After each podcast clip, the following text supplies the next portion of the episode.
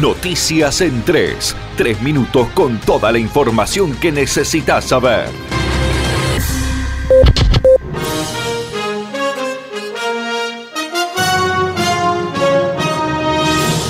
Arranca la semana con probabilidad de lluvias y tormentas en toda la provincia. El sistema de baja presión instalado en la región provocará lluvias y tormentas que podrán ser fuertes. No se descartan eventos aislados de granizo y posibles inundaciones repentinas. Desde la tarde mejora de sur a norte de la provincia. La temperatura máxima estimada en 28 grados con una máxima de 30 grados centígrados para la jornada de hoy. Coronavirus se registraron nueve casos nuevos en Misiones, tres en Posadas, uno en Puerto Piraí, uno en Colonia Victoria, uno en Puerto Rico, uno en Puerto Esperanza y dos en Puerto Iguazú. Siete de los casos detectados fueron determinados con su nexo epidemiológico, mientras que dos continúan en estudio. Asimismo, la cartera sanitaria anunció que se recuperaron ocho pacientes de COVID-19 en la provincia. El gobernador anunció que no se pedirá hisopado a quienes pasen el fin de semana en Ituzaingó. Un día después de que el gobernador correntino Gustavo Valdés anunció que ya no pedirán hisopado a los vecinos misioneros de ciudades fronterizas, los de Apóstoles en el ingreso a Colonia Liebig y los de Posadas en el ingreso a Ituzaingó, el gobernador Oscar Herrera Watt confirmó que tampoco se pedirá el hisopado para volver a ingresar a la provincia a los misioneros que viajen a pasar el día o el fin de semana a Ituzaingó, Gobernador Virasoro u otra localidad correntina que no esté más lejos que 100 kilómetros del límite provincial. No obstante, destacó que se seguirá exigiendo hisopado cuando el destino sean localidades correntinas más distantes, como Corrientes Capital o Bellavista, que además tienen muchos contagios de COVID-19 reportados diariamente. El gobernador indicó que al salir de la provincia, tanto el control de Centinela como el arco, quedan registrados los nombres de las personas y los destinos a los que se dirigen, por lo que no tendrán inconveniente al regresar a la provincia.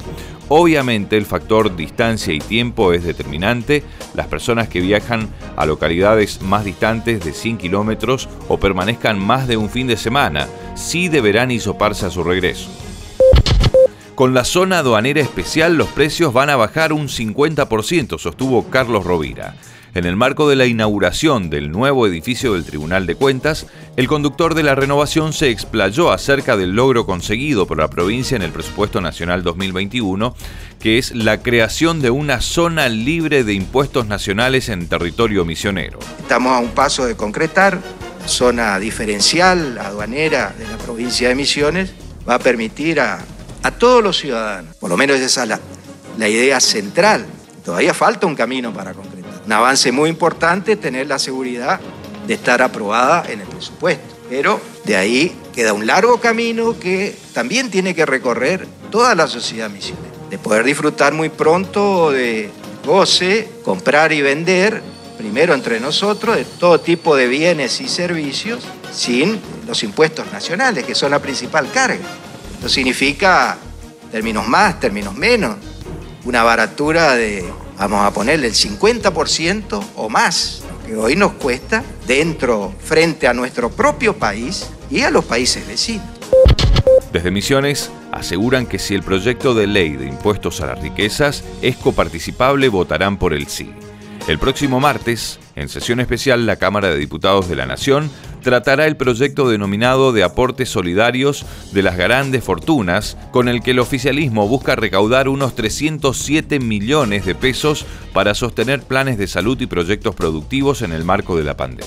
Desde el bloque de la Concordia de Misiones sostuvieron que acompañarán la medida pero planteando que los impuestos sean coparticipables para que el beneficio llegue a la provincia. Queremos plantear la posibilidad de que estos impuestos sean coparticipables para las provincias, que no sea discrecional la distribución, es lo que contó el legislador nacional Ricardo Huelbach. Un joven que era buscado en Aristóbulo del Valle fue hallado sin vida en una zona de monte.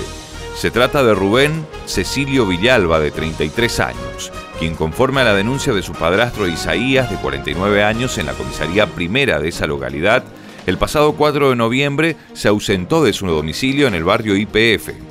En las últimas horas, el cuerpo fue hallado en una zona de monte cercano a dicho barrio, a unos 100 metros aproximadamente del camino vecinal. El cuerpo estaba en avanzado estado de descomposición. El juez de instrucción 1 de Oberá ordenó que el cuerpo sea trasladado a la morgue judicial para la autopsia correspondiente. El fallecido fue reconocido por su familia. Esto fue Noticias en 3. Tres minutos de pura información para que estés enterado al instante.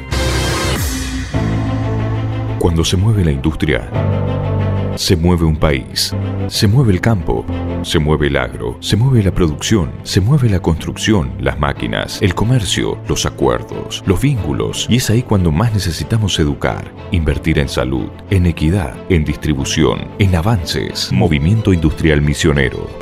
Queremos lo que vos querés. Seguí a Noticias en 3 en las redes sociales, Facebook, Instagram y Twitter.